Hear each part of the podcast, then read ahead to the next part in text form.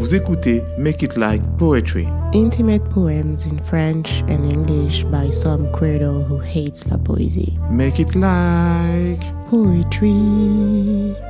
Le poème qui va suivre est sorti il y a quelques mois sur patreon.com slash Il s'intitule Le cri narré des abeilles.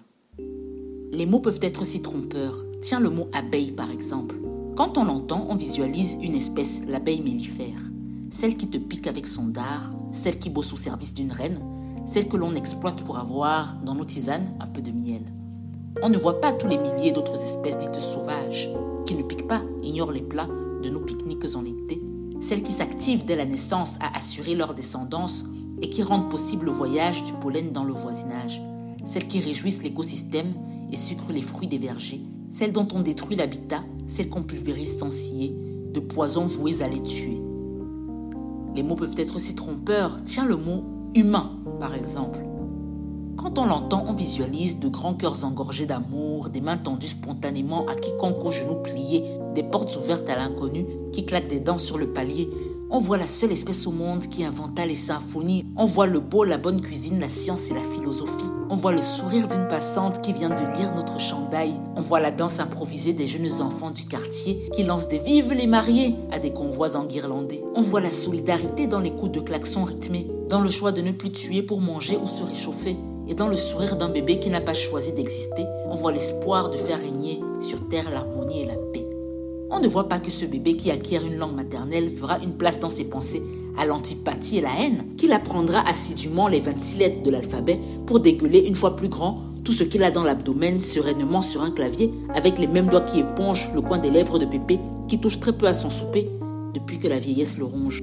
On ne voit pas la cruauté, encore moins son impunité, l'équilibre dans l'iniquité, l'indicible méchanceté des invectives verbalisées avec une telle facilité qu'on se sent très vite en danger si on ne s'enferme pas à clé, ni ne disparaît tout à fait dans un grand silence apeuré. On ne voit pas que ce bébé va grandir dans une société de femmes déshumanisées, de racisés persécutés, de personnes grosses BTG, précarisées, handicapées, en kippa, barbus ou voilées, exclues et défavorisées, qui lèvent le poing pour résister, revendiquer l'humanité qui de toutes parts leur est déniée. On ne voit pas que le bébé témoin de ces cris de détresse choisira lui de s'emporter contre ces mêmes gens qu'on oppresse. Il voudra les voir avaler la boue se noie leurs genoux. Il voudra les voir renoncer à vivre, susciter leur dégoût, le rend tout aussi viscéral que celui qui habite ses joutes. Les mots peuvent être si destructeurs. Les mots peuvent être si trompeurs. Tiens le mot écran par exemple, non masculin aux origines néerlandaises, ce qui protège d'une agression extérieure quelconque. Larousse.fr ce même écran qui nous transmet le harcèlement, les affronts d'inconnus virulents à souhait que protège une plateforme au nom de la liberté d'expression, ce même écran que l'on redoute et qui censure nos moindres luttes, rend une image très fidèle des pouvoirs dont on se rebelle. Les mots peuvent être si trompeurs, Bon, tiens le mot cran par exemple, nom masculin tiré du gaulois crinare. Le cran est une entaille faite dans un corps dur pour en accrocher un autre ou pour servir d'arrêt. Larousse.fr Tu nous imagines balafré, entaillé par l'hostilité, vénéneuse et pénétrante. Tu penses qu'on l'a assimilé. Tu penses qu'elles ont pu y laisser la moindre réciprocité, accrocher l'esprit de vengeance dans nos cœurs lourds, nos poings serrés, bien décidés à continuer de lutter pour l'égalité Rétorquer, on n'a pas le temps. Ce qu'on a, nous, bah, c'est le cran. À chaque fois qu'on se relève, faisant fi de leurs commentaires, tremblantes et exemples peut-être, c'est l'humanité qu'on élève. On pourra continuer à pulvériser de poison ces abeilles sauvages qui, du simple fait d'exister, servent la biodiversité et profitent à l'humanité. On pourra continuer à les anéantir, taire leur bourdonnement, leur refuser l'accès à des terrasses fleuries. On pourra continuer d'opprimer et pourtant pas une abeille sauvage ne viendra nous piquer. Pas une abeille sauvage ne voudra arrêter de vivre, de travailler, de profiter au monde, de faire le buzz ou pas quand la violence gronde. La vie d'une abeille est très courte. La vie d'une humaine l'est aussi. Nous profiterons de la route, des jolies fleurs qui s'épanouissent après qu'on les a butinées.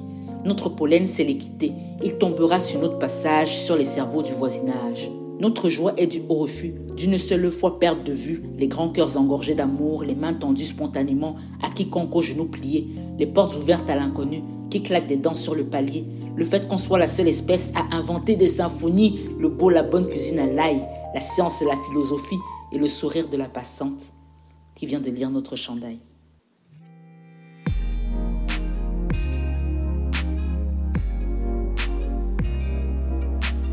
Vous venez d'écouter un nouveau poème de Jogustine. Il est sorti il y a quelques mois sur Patreon. Jogustine y explique le contexte dans lequel elle a écrit ce texte. On en profite pour dire un merci infini à tous nos soutiens sur Patreon. Absolutely. So, thanks to all our brows, all our binders, and everyone on Patreon. Make it like Poetry. et une production de Derange Society. à vendredi prochain. Until next Friday.